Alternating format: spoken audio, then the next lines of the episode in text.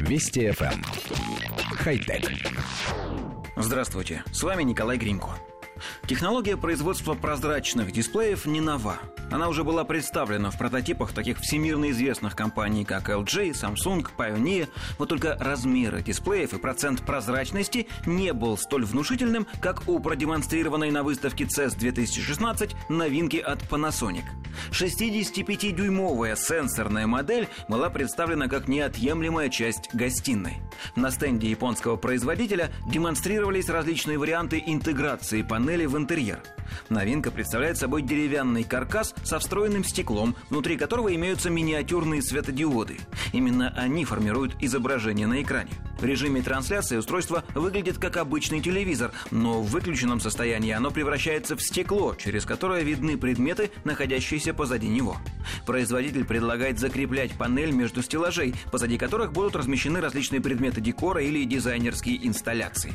Есть, правда, у прототипа и недостатки. По мнению инженеров Panasonic, панель недостаточно прозрачна, поэтому они продолжат работу над этим аспектом. Еще один нюанс – разрешение экрана пока лишь Full HD, чего явно недостаточно для современной 65-дюймовой панели. Когда новинка появится в продаже, не сообщается.